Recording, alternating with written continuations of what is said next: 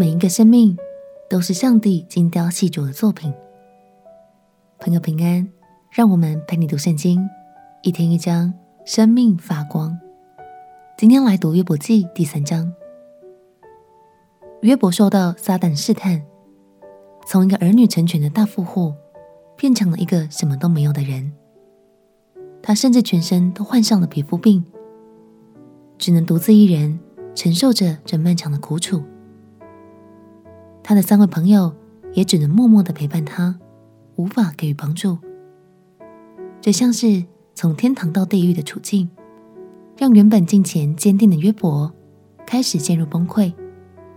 他打破了长久沉默，发出了愤怒又悲伤的哀叹。让我们一起来读约伯记第三章。约伯记第三章。此后，约伯开口咒诅自己的生日，说：“愿我生的那日和说怀了男胎的那夜都灭没；愿那日变为黑暗；愿神不从上面寻找他；愿亮光不照于其上；愿黑暗和死印索取那日；愿密云停在其上；愿日食恐吓他。”愿那夜被幽暗夺取，不在年中的日子同乐，也不入月中的树木。愿那夜没有生育，其间也没有欢乐的声音。愿那咒诅日子且能惹动鳄鱼的咒诅那夜。愿那夜黎明的星宿变为黑暗，盼亮却不亮，也不见早晨的光线。因没有把怀我胎的门关闭，也没有将患难对我的眼隐藏。我为何不出母胎而死？为何不出母腹绝气？为何有息接收我？为何有奶哺养我？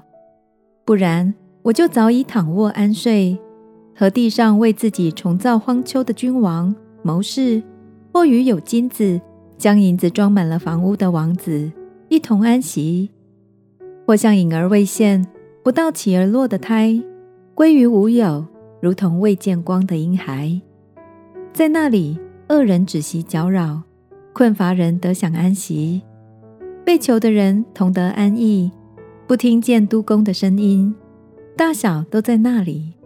奴仆脱离主人的辖制，受患难的人为何有光赐给他呢？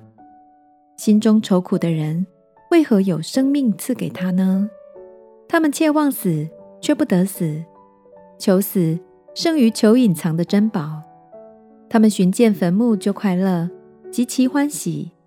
人的道路既然遮隐，神又把他四面围困，为何有光赐给他呢？我未曾吃饭，就发出叹息；我哀哼的声音涌出如水，因我所恐惧的临到我身，我所惧怕的引我而来。我不得安逸，不得平静，也不得安息，却有患难来到。我们从圣经的第一二章可以看出，这些苦难来自于神所允许的试探。但是约伯他完全不知情，他只能默默承受这一切，所以他无法理解为什么他活得敬虔，单单敬拜神，没有做坏事，却依然被苦难淹没。约伯开始宣泄心中的愤怒，指控自己出生是个天大错误，埋怨神。不如让他面对死亡会比较好过一点。